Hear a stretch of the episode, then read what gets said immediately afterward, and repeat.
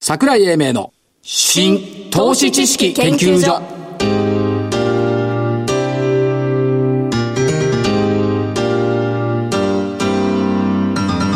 この番組は NPO 法人日本 IFA 協会の協力でお送りします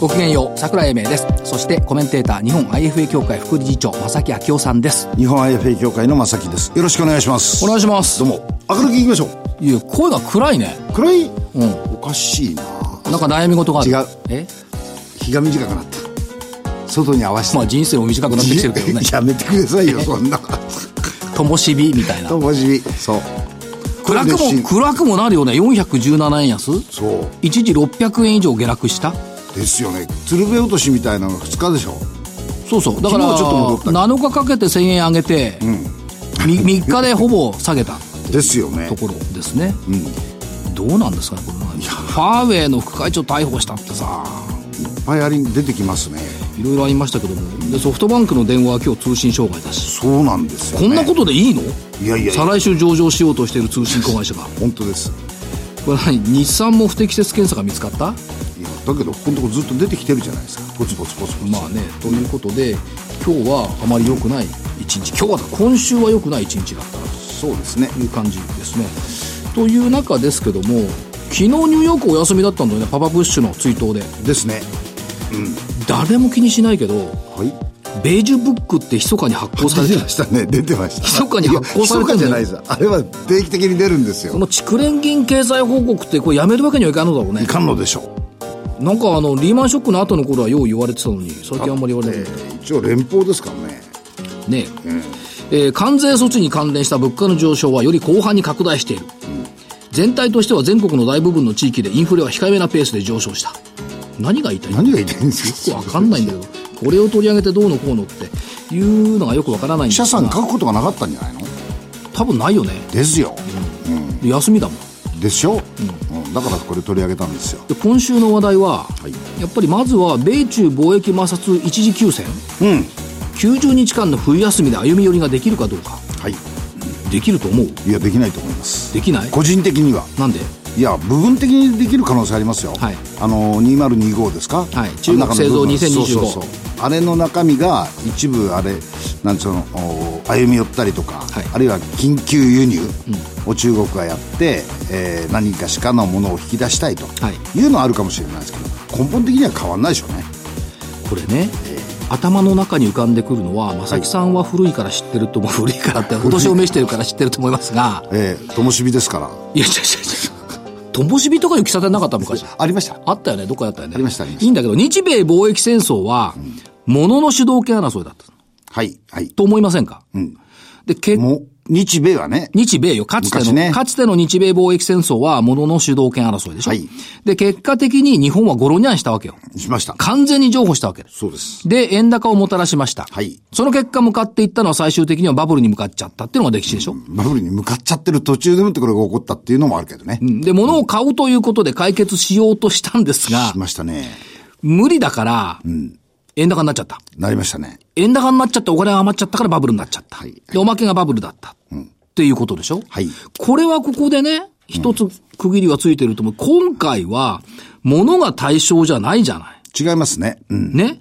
情報、それから技術、これの覇権争いっていうところが本質でしょだから逆に言うと物の時はねある意味時間が読めるっすよ確かにね。でしょ物をどういう動かすかっていうことなんで、ところがこのえーっと情報だとかいろんなものの覇権争いっていうのは、ええ時間が読めないですよね読めない。で、えっ、と、今回課題として上がっているのは技術移転を強要するなよっていう話。知財を保護したい。知財権を保護したいっていう話。から非関税障壁。まあ、ここが割とクローズアップされてますけど、もう一つあるのはサイバー攻撃ってのもあるじゃないですか。ありますねそれからサービス農業っての出てきてますよね。そうすると、サイバー攻撃もデータの盗用も物じゃなくてやっぱりこれソフト分野じゃないですか。ですねということはね、ここの派遣が未来の地球の派遣になるそういうことですでね、はたと今日思いついたの。ほインターネットって今や皆さん、いともたやすく使ってますけど、い今日繋がんなくなってますけどねや、あれは電話がつながる電話だうん。インターネットってもともとアメリカの軍事技術だったよ。そうですよだからそこの派遣と考えるとね、自動車とか繊維とはちょっとものが違うんじゃないっですよね。ていう気がしてるんで、それはすぐにはまとまらないよねっていうのが結論。だと思っています。ね。それからもう一つ、今週出てきたのは逆イールド。あはい。長期債利回りが短期債を下回ってくる。まあ、に10年債と2年債はまだですけども、2年債と5年債は逆イールドになっちゃった。はい。 2007年以来11年半ぶりか、11年ぶりか、ということなんですが、これね、どう思います逆イールドになるとその後株が下がることが多いって言われてるんですけども、しかしですよ、これね、マーケットっつうのは懲りないねっつうのが思うのが、10月に10年国債利回りは3.2%を超えた。はい。あの時、金利が上がったから株は下がったってみんな言ったの言よって。ました。今回、イールドが逆になった。10年債利回りが2.91とかね、はい下がった。で、逆イールドだから株は下がるって、これどっちが正しくてどっちが間違ってるのかって。片方どっちか間違ってるんですよどっちか間違ってきゃおかしいでしょその株と債券の理屈でいくとね、いや、株と債券しか見てないもん。だからまあ、川さんあんまり見てない。 だからそう考えるとね、はいどっちかが間違ってることになるんでしょうだかが、ら、いずれこの結論はね、出てくるんだろと思います。とたださっきの桜井さん言ってたね、はい米中のやつ、はいこれって両方とも、お互いの身を削ることに結びついちゃうのよねう。。そうよ、売って返しでも両だ方かとら、もね。だからどこかでもって歩み寄るんだと思うんですよ。はいだからそこがどの水準で、どんなことが条件にして出てくるかっていうことだと思いますよね。そう。はい。で、まあ、こういうね、床屋での聖談みたいなのやっててもしょうがないから。そうです。もしくは中身のあることを。ちょっとね、能の世界で行きたいのよ。え世阿弥。世阿弥初心忘るるべからず。うん。これはよくわかる。初心ってわかるこの意味。初心ものを始めたとき、うん、何をスタートのときに何を思って始めたか、うん、どういう事業を始めようと思ってやったか、これ、ところがね、世阿弥先生の意味は違うんだな。新しい事態にちょ、事態に直面した時の対処方法のことを初心。つまり試練を乗り越えていく考え方を初心という。なるほどこれを忘れちゃいけない。今にぴったりでしょ。ぜ試練ね。そう、試練に携わった時どうするかっていうの。でもあとはね、ポジション持ってないと試練ないよ。いやいや、コメントしてるから試練あるんだ。そう。はい。おどきめどき。男の時、女の時おっていうのがあるのね。んで勢いがあると思える時を、世阿弥さんはおどきって言ったの。おおーで相手に勢いがついてしまっていると思える時を、世阿弥さんはめどきって言ったの。おーこれもね、勢いがついてない時に一生懸命頑張っても勝てない。うん。と考えると、今でしょ、これも。なるほど。自節関東っつのもあるのね。自節っつうのは自節柄の自節ね。はい関は感激の関。はいと当たる。っていうことで、自節っていうのはね、役者さんが楽屋から舞台に向かって幕が上がって出てくる瞬間。あ、それを自殺って言うんですかそう。で、観客は役者の声を待ち受けている心の高まりを、あるとほ。うそれをうまく感じる。絶妙のタイミングで声を出すことを時節関東というんです。買い時も売り時も相場のタイミングだ。 はい。はい。そこに行く。行く。そして最後、利権の権っつうのがあるんだ。はい。客席で見ている観客の目で自分を見る。おお。マーケットから離れた目で自大事分をで見する。よね。っていう風に考えるとさ、深いね、脳も相場も。いや、今ね、僕、その話聞いててね、ええままあね。何かのこの間、これがね、すごく大事なような気がしますね。はい。じゃあ、間を取らずに、先週の、間を取らずに行きますか。行きますよ。行きましょう。まさか、全敗ではないでしょうね。いや私プロですから、一応。あ、そうですか。いや、そうですかって。失礼しました。ゾウさん。はいいい銘柄選んだのにね、4901富士フィルム。4480円から4380円。 100円マイナス。バツ。まあ、1000円負けてる中で100円じゃあね。エイジングケアが拡大でって言ってたけど。いいんですよバツ。はい、どうぞ。だから、そうです。私、1個でも丸ならば勝ちになるんだよ。そうだ。ね。ETS1789、元山科電業。はい。送電線内線工事はやっぱりお手お得意のものだ。内需か。 いやそんなことないよ。あの、海外インフラ整備もやってる から。いやいやそれでも400等円から437円。もうこれで価値決定、丸。丸。えーもう一個、アライドテレス6835。年末だから低材、低材料株って言ったんですけど、相場は絶望の中に生まれ、会議の中で育つ。というテンプルトンの言葉まで引用してみましたが、はい。 116円から104円、これは×。うん。野村工芸社、9716。万博といえば野村。ですね。 3070円から3100円。丸。 30円とはいえ丸。丸。 9066日清うん。国際物流大手。アジアが強い。港は万博だ。1972年から1947年。これ残念ながら申し訳ない。バツでした。しかし、総じてですよ。1000円とか下がったような感じしないですね。下げても。そうそう知れてるもん。そう。初心忘れるべから写真マックス。はい。了解でございます。今週の銘柄。今週の銘柄いきます。今日の週は2つです。おい銘柄コードがいいんですよ。どうぞ。ね。夫婦はマロクと。 2209?06?22 2206。何の食グリコあ、グリコ。グリコです。おまけあおまけのような銘柄ねさっきの言ってたね、はいやっぱり内需関連が、ここのところ注目しておくべきだなと思ってるんですよ。はいやっぱり海外見てもですね、ちょっとそのハイテク関係のところが、ええちょっと弱含みなんで、内需に行きました。まあこれも実はですね、歌詞がいいんですけど、化粧品も始めた んです。グリコの化粧品。これ GG って言うんです。これもエイジングそ系。のまんまやね。ジジ、エイジ、グリグリエイジング系はいはいそうです。えー、グリコ2206、夫婦はマロク。もう一個。これもいいんですよ、銘柄コード。夫婦は丸くで、夫婦はマロでしょ。マロ、マロク、マロクっていいじゃないですか。マロク。夫婦はマロク。よくわかんないけど、はい。そうグですリかコね、はグリコ。うん一つね。もう一個。小ボンド建設。い。例の出1414。たでしょ。 1414ね。いいよ、いいよ。うん。うん。これもいいでしょ銘柄コード。 なんかね、小ボンド動くとね、地震が来るような気がしいや、る。違う違 う。これ、インフラのやつが出てたじゃないですうか。ん出てきてるけど3年は間3兆円。はいこっちの方でいいと思いこまれすプ。レハブとかやってるとこだよね。え、違ったっけ違いますよ。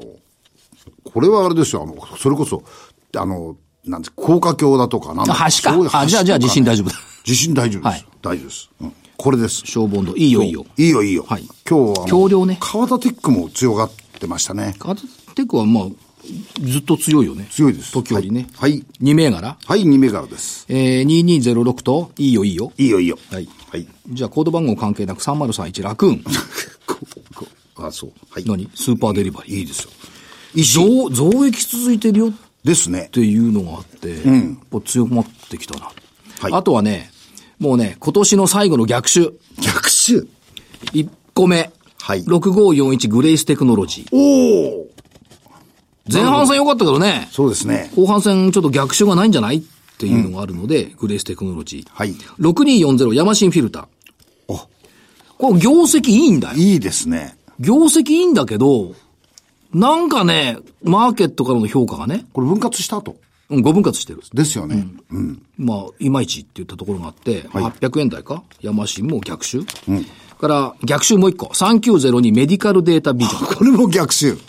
うん。下方修正これもでいいドんーでンすとよ下げたんだけど、800円台落っこってからまた1000円台戻ってきたっていうところを見ると逆襲でしょ。まあ秘密ですからね、これ。うん。それからね、えっ、と、逆襲とか上がってなかったのが2469日々の。ああ、はいはい、はい。先週の野村工芸社みたいなね、イメージで、やっぱりあの、イベント関連はい。といったところですね。それから、これ逆襲でもないです。6050 e ガーディアン。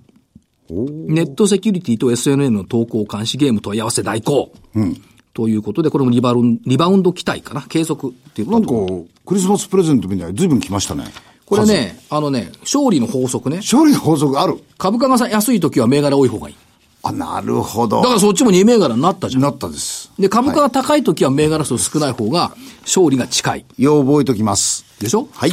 ということで、はい今日はさっき能の話をね、しました。ですね。しました。やっぱりね、学ぶっちゅうことは重要だよね。おっしゃる通り、いくつになってもです。で、はい。ちなみに、もう一個あるんだよ。草枕っちゅうの。草枕。あ夏目漱石夏目漱石草枕っつうのがあるんだよね。りました。地に働けば角が立つ。情に差を刺せば流される。意地を通せば窮屈だ。本当にこれマーケットじゃないなるほど。ねそこからマーケットにつなげる。そう。なんかわざとらしくないですか、それ。うん、結論、相場は明日もある。所さんわかりました。ねあそういうこと。ということで、はい学ぶことを重要にしたいはい。と思いまして、これからあとは本日のゲストのご登場です。桜井英明の新投資知識研究所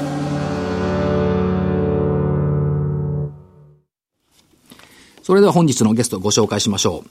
証券コード3924東証一部上場株式会社ランドコンピューター代表取締役社長福島義明さんです。福島社長よろしくお願いします。はい、よろしくお願いいたします。よろしくお願いします。ランドコンピューターさんは母体は学校だったのよ。とか学校なのよ。いやー私ね、今日初めて聞きましてね。ですよね社長勉強不足でした。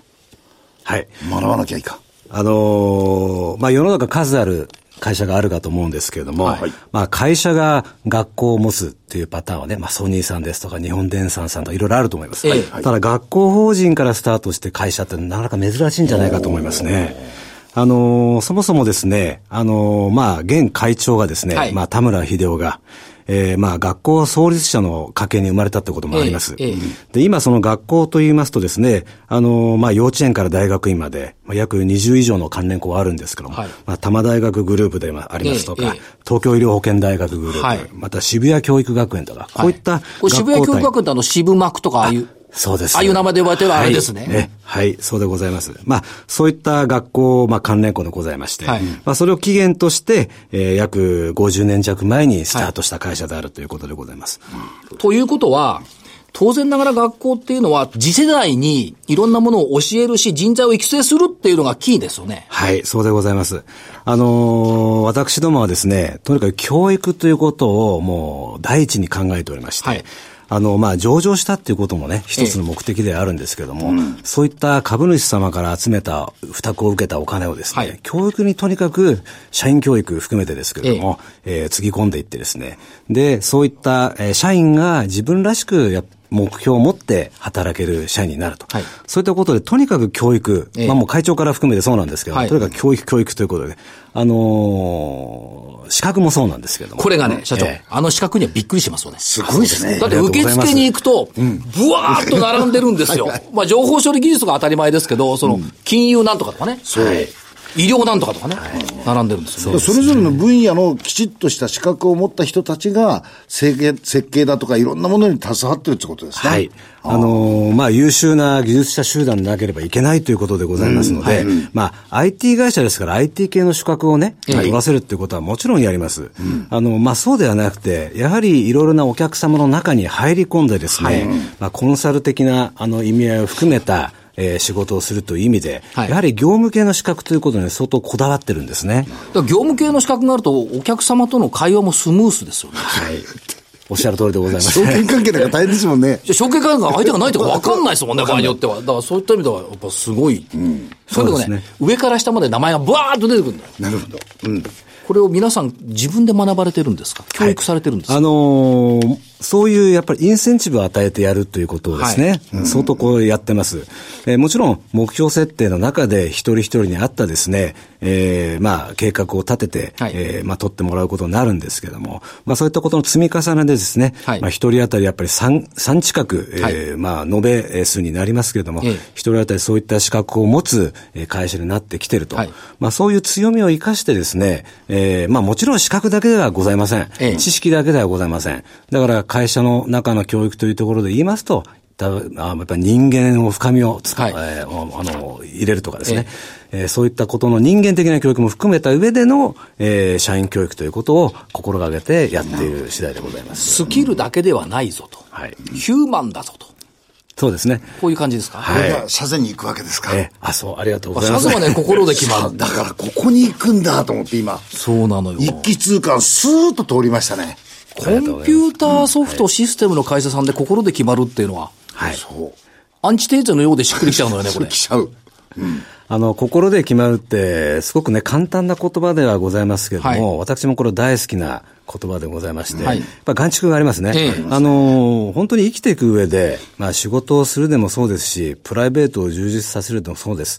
あの、やっぱり意思を入れて、何でもドライビングをしていくっていうことがやっぱ大事であると思ってますので、このやっぱり社税、心で決まるっていうのはですね、もう私も常々、えー会社の中の会議でですね、ええ用いている言葉でございます。はい。そして心で決まるんですが、創業3期目以降40年以上黒字経営を実現と、これがまた素晴らしいですね。はい、ありがとうございます。まあ、あの、いろいろと紆余曲折、えーいろいろな時代をこう経てね、はい今に至るわけなんですけれども、えーやっぱり教育ということをですね、忘れずにしっかりやってきて、あの、あとは、会社の大きな母体ですから、どういう方向にやはり会社が向かうべきかということをですね、まあその都度タイムリーにいろいろ会社をこうが決めていったと、はいそういったことも非常に大きいんではないかというふうに思っております。まあ、当初は金融システム中心に事業を拡大されてきた。それから流通業向けのシステムにも参入してきた。カードシステムを取り扱っております。ということで、まあ、IT コンサルパッケージ導入ビジネスにも入ってきて、直近ではインフラソリューションサービス、医療システム、パッケージベース SI サービスと、どんどん拡大してきてますよね。はい、そうですね。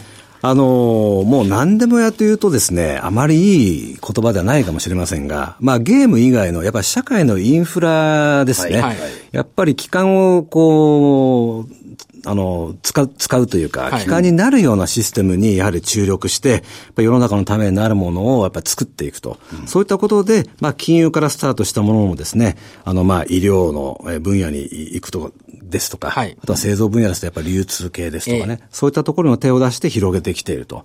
まあ一歩一歩なんですけれども、ステップワイズに拡大してきているということになるかと思います。着実な拡大を図ってきたということですよね。はいで、まあその通りでございますね今、事業内容ということでいくと、やっぱり重視しているのはスピード、品質、安全性はい。っていう、当たり前のことですが、これ難しいですよね。そうですうね。キープしてると。はい。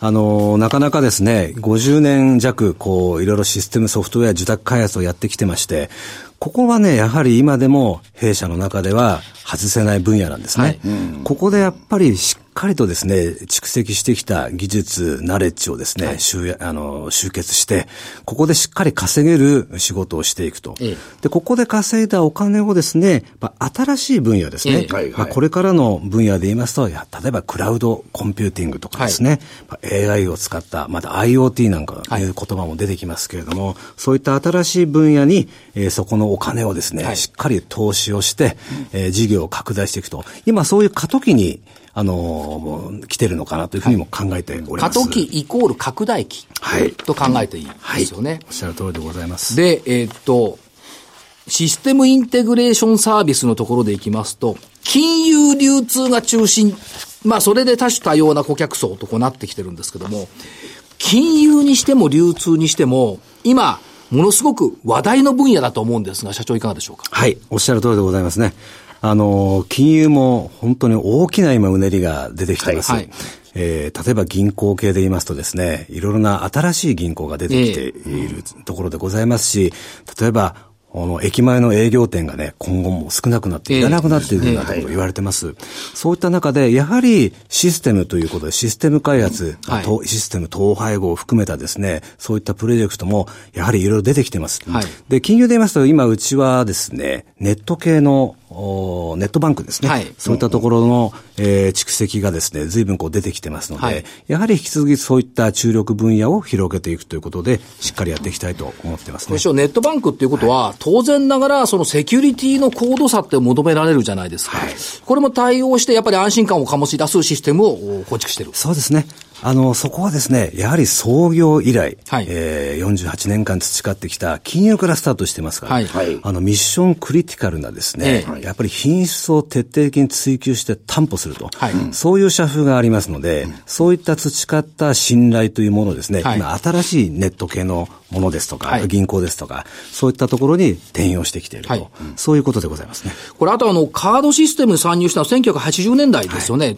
かなり前から入ってきてますよね。はいということは今、フィンテックとか言ってるじゃないですか。あるいは消費税上げるから、カーカードを使ったらい5、ポイント上げるよとかいう、この流通系の変化にもやっぱりこれ対応してるってことですね。そうですね。これやはり一気通貫で金融だけで閉じる世界ではなくてですね、はいこの分野にやっぱり流通系の会社さんもいろいろ入ってきてますよね。えで、今おっしゃられたやっぱり決済革命なんていうことも起こってますし、あとはポイントを使ったですね、はいい、ろいろ決済の仕組みというもそうですのもよね今出てきてます。ええそういったこともですね、我々、あのやはり流通系にも金融系にもいろいろお客様持ってますので、はいで大手のベンダーさんともやられややらせていただいてます。そういったところで、えーその業務をお中にえー社員が入ってですね、ええ一つ一つのプロジェクトの中で、そういった新しい、えー仕事はいに、えー入って、自分たちも学びながら、えー成長していくと、はいそういったことをですね、一緒にこうできてるなというふうに、私も今体感しているところでございますね。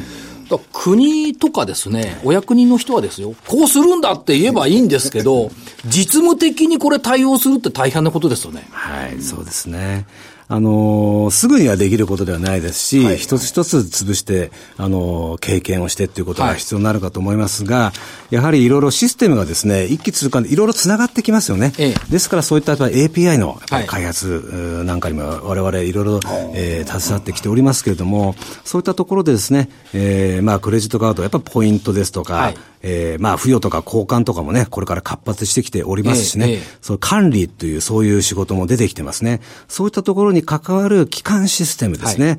えーまあ入会とか予診とか請求とか、まあいろいろあるかと思います。まあ加盟店が絡んでくる、こういったところのシステムがたくさんこうこれから出てきますので、今までの培った、えーまあスキル、経験というものをもうしっかりここに生かしていきたいなというふうに思っております。だから最近いろんなニュースを見ていて、まあ、金融と流通がこう結びつい てきてるでしょ、政策にも結びついてきてるでしょ、で、頭に浮かぶのはこれ、ランドコンピューターさんの世界だよなっていうのが、ずっと浮かんでたっていうのがあるのと、もう一つ、興味深く聞きたいの が、医療機関向け、社会保障関連システム。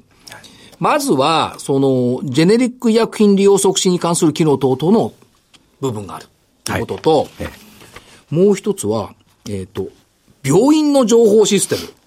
電子カルテですとか、維持会計ですとか、このあたりも得意分野と考えていいですかはい、おっしゃる通りでございます。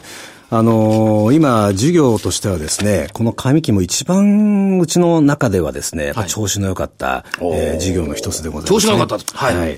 それで、あのーまあ、やっぱり病院、やっぱヘルスケアって言い方がいいかもしれませんね。はいやっぱり安倍さんがやっぱり、いの一番で、やっぱりヘルスケアえーをしっかりやっていくっていうことをね、ええ政府も掲げてますから、そういう成長路線に、やっぱり弊社も乗っていかなきゃいけない。はいで、今我々おし、えーやらせていただいたそういった社会保障関連のシステムも当然ええやってますし、あとやっぱり便、銀、あの、病院ですね。ええ例えば400床以上の大きな大病院っていうのはもうほとんどある程度電子カルテだとか維持会計もシステム化進んでます。ここも当然我々たくさんこうやってきてますけど、まだまだですね、中小企業の、あ、ごはいめんなさい、中小の病病院さん院さんなんかも、はいこれからまだまだ、えー発展途上でございますし、そういったところもやっぱりターゲットをロックオンしてですね、はいえーしっかり広げていきたいというふうに思っておりますね。これ我々が霞が関見ていて面白いなと思うのは、これ今、主導しているの が厚生労働省じゃなくて経済産業省になってますね。これが面白いなと思って、これやっぱ相当大きい国策ってことでしょうかそうですね。こういったところはやっぱり国が主導して、特にそういった今違いもね、ええおっしゃられたようなところもあるので、やっぱりとと相当ここの辺はね、はいえー広がってくるんじゃないかというふうにえー我々読んでおりますねビ。ジネスチャンスがごちゃごちゃありそうだと。はい、おっしゃる通りでございます。もう一つ、これもね、い今今のところなのに、今今。産業流通の分野で、はい宿泊施設予約サイト。おこれもね、今今でしょありますね。これはやっぱニーズ高いですかあ、これもですね、もともとこれは、あの、まあ、こういったところの分野、旅行系のウェブサイトっていうのは、はいえーまあ、弊社結構得意にしてる、ええ得意ですよねあのところなんですけれども、こういった大手のですね、えー旅行会社さんと組んで、はいこの辺の AI を使ったね、はい今話題の AI を使ったこういった、あの、需要予測だとか、はそういったものの、あの、仕事なんていうのもですね、我々昨年度から取り組んでおりまして、はまあ、こういったところの、やっぱり、えー実務経験を積んだいシステムエンジニアがはい多数おりますのでね、今後はそういったえーエンジニアを使った横展開ですね、はいはいそういったことも今考えてきておりますね。これ昨今ですと、例えばね、報道ベースですよ。報道ベースでいくとね、新幹線が混んでる時期は料金安くして、混んでる時期は高くするとかね、こういうシステムまで今出てきてるわけですよ。飛行機なんかもそうなってきてますもんね。だからこれ宿泊も当然そうなってきてますから、そうですねここは社長やっぱり AI ですかそうですね。AI は相当絡んでくると思いますね。やはりね、データをね、大量のデータを集めて分析して、やはりその課題を見つけて対策、もうそこまでね、今もういろいろ来てますけども、そういったところの、やっぱで、まさに AI ですね。そのデータ活用っていうことをよく言われてますけども、そこに関わるシステム開発っていうええのは今後ね、相当増えてくるんじゃないかというふうに、えー思ってますね。話はそれますが、ということは、 社長、人はいくらいても足りないという状況ですか足りないんですね。もう喉から出て出るほど人も欲しいというかですね。はいただ本当にね、誰もいいでもいいわけではなくてですまね。さきさんとは我々でもどうしようもない。 そこがまさに弊社がですね、はい教育っていうまたそのキーワードをね、ええ出させていただきますけれども、やはりしっかりした、えーやっぱり社員、えーを育てるっていうことで、はいえーまあ足りないながらもですね、まあいろいろ探してもなかなかいない。であれば我々の筋肉質のすりがないんですね。なるほど。自分たちを鍛えようと。おっしゃる通りでございますね。だから、我々自身がやはり、えー成長して筋肉質な社員になるっていうこと、はいそれからあとは一人だけ、一社だけではもう仕事はできません。。はいろいろな会社様とのね、パートナー関係はやっぱり強化をしなければいけない。そういったエージェントさん、エージェント様ともですね、いろんなビジョンを例えば共有、あの、共有しなければいけないとかですね、そういったことも含めた上でね、進めていければいけないというふうに思ってまして、人はとにかく足りないんです。そうですよね。もうとにかく人の集め方、質のいいあ人の集め方、またその集まった人をどうやって教育していく育か、てていくそういかったことを常に考えながらね、やっていきたいなというふうに思ってます。なかなか寝れる時間がないんじゃないですか。えーもう最近お風呂入りながらもですね、豆柴飼ってるんですけどね、はいその豆柴のワンちゃんを散歩しながらも、ええこう、そういったことを考えながら、夜ね、散歩しながら空を見見上げながらいろいろアイデアを出されてるんですって。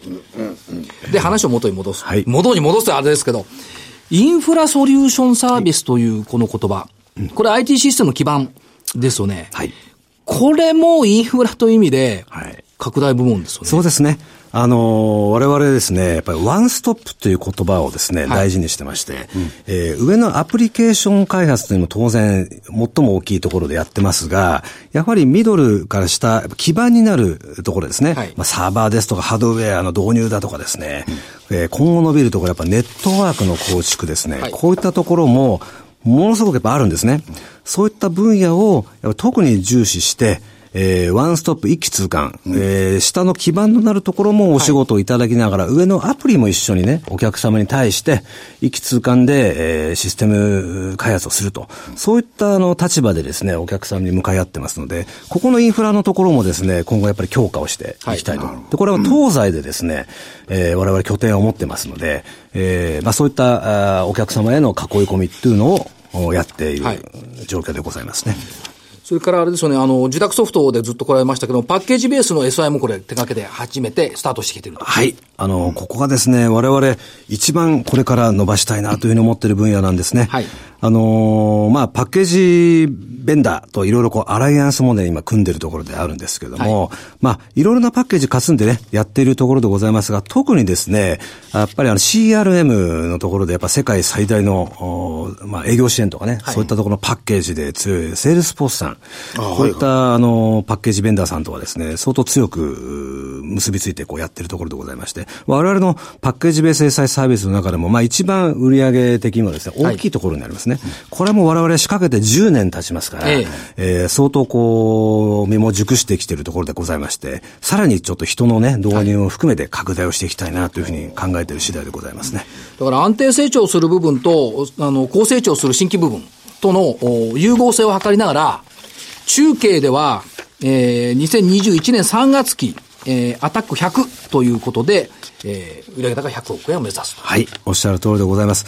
これはですね、アタック100なんですけれども、ええ社内的にはですね、アチーブ100アだとチいーブう100ふうに言ってるんです。はいアタック挑戦じゃないぞと。ええはいはいアチーブだぞということをです達成ね、するとええはいそれをですね、もう社内の社員にもちょっと言ってるところなんでございますがこれはもう間近まで来てるところであって、もう一声、もう社内をね、一生懸命こう巻いてですね、はいこの目標を絶対に達成するんだってつもりでやっていきたいというふうに思ってますね。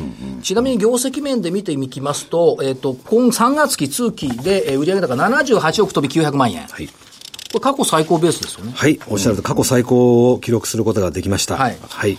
で、利益面はやや、あーどうよというところがあったんです。これは先行投資が多かったという理解でいいんでしょうかそうなんです。はい。あの、上期はですね、もう相当しっかりこう、利益を上げられたなっていうふうに思ってます。はいで、通期ですから、下期がどうかっていうこう、話題になりますけれどもですね、下期はですね、若干、利益的には若干控えめなんです。はいただこれは理由がございまして、はいもうこれはね、早めに投資をしっかりやっていきたいっていうことなんですね。ええええこれはやはり我々、まあ、繰り返しになるんですが、人材の採用ですとか、はそこにかかる経費、教ええ育、新技術のやっぱ教育なんかも含めてですけども、そこに相当ちょっと力をね、今からも入れていきたいということ、はいそれからやっぱりデジタルビジネス、まあ、DX っていうふうにね、あの、言われてますけど、こういったところの研究開発なんかでもいろいろと、いあの、下期から、はいえー進めていきたいと、はいそういったことをね、やっぱり先手先手を打って、えー下期からですね、あの、投資をしていきたいということを考えてましてね。はいそういった意味で、あの、まあ、若干という意味合いもあるかもしれませんが、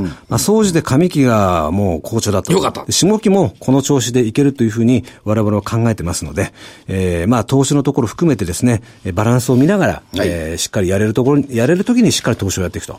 でそういう考えのもと、えーこういう通期の、えー発表をさせていただいております。そうですね。だからまあ、これ、例えば、あの、何も、な、その積極的な投資なければ ね、同じように伸びてるんですよ、結局ね。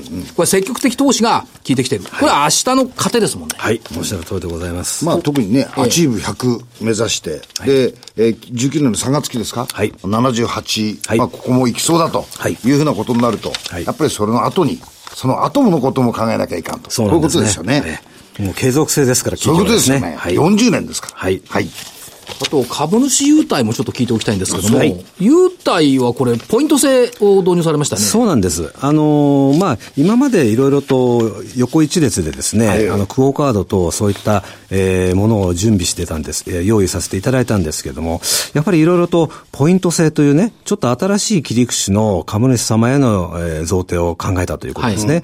で、これは、まあ、いろいろと長期にわたってとか、えーまた保有株式がやっぱり多くなった方にはという視点でですね、こう中身をこういろいろ設定させていただいてますけれども、まあ、このポイントもですね、あのーまあ、弊社以外の、お例えばこの、お優待制度に参加、加盟している会社様のポイントを、例えば合算してですはね、いえーまた、あ、あのーポイントが多くなりますから、はいそうしますとね、そういったところでの、えー商品に、えー交換できると。まあ、こういった、あの、プレミアムな形でのですね、えー優待もご準備させていただきましたので、まあ、株主さんにとっていろいろな形でですね、えーポイントに応じてですね、えーいい形で、えーあのー内容の商品と交換できるんじゃないかないかなという形で、形で、あのー、申請させていただきました。でね、長期に持ってる方がいいのよ。ですよね。初年度とね、2年目以降が違う から、いややっぱり長期にね、はいファンでいてほしい。そうなんです。あのいうことですよねはい、うおっしゃる通りでございますね。はい。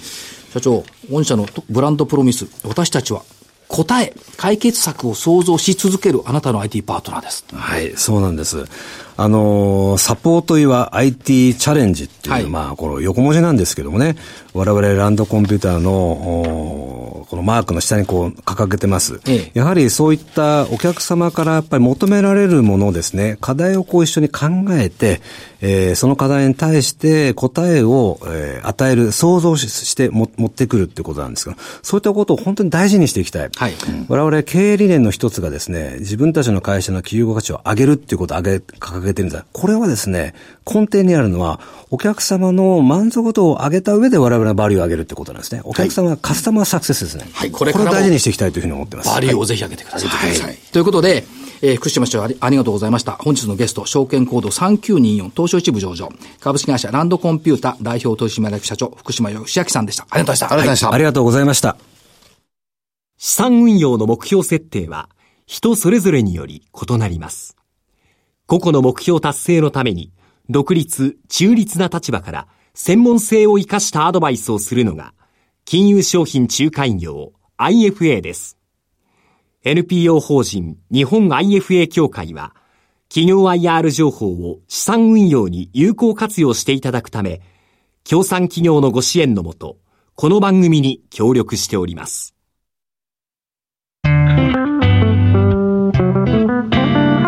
桜井英明の新投資知識研究所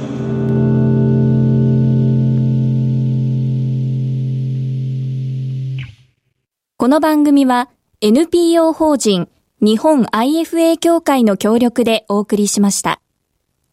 なお、この番組は投資その他の行動を勧誘するものではありません。投資にかかる最終決定はご自身の判断で行っていただきますようお願いいたします。明日高いと思うんだよだそうでしょうね。福岡行くんだよであ、西ですか。明後日大阪行くのよはい。西向いていくとね、強いんじゃないかというこのアノマルイにねアノマルイにね、すがりたいというねはい。いうところで、えー、桜井英明の投新投資知識研究所本日この辺りで失礼しますお相手新投資知識研究所所長の桜井英明そして日本 AFA 協会の正木明夫でした。それでは来週までごきげんよごきうげんよう。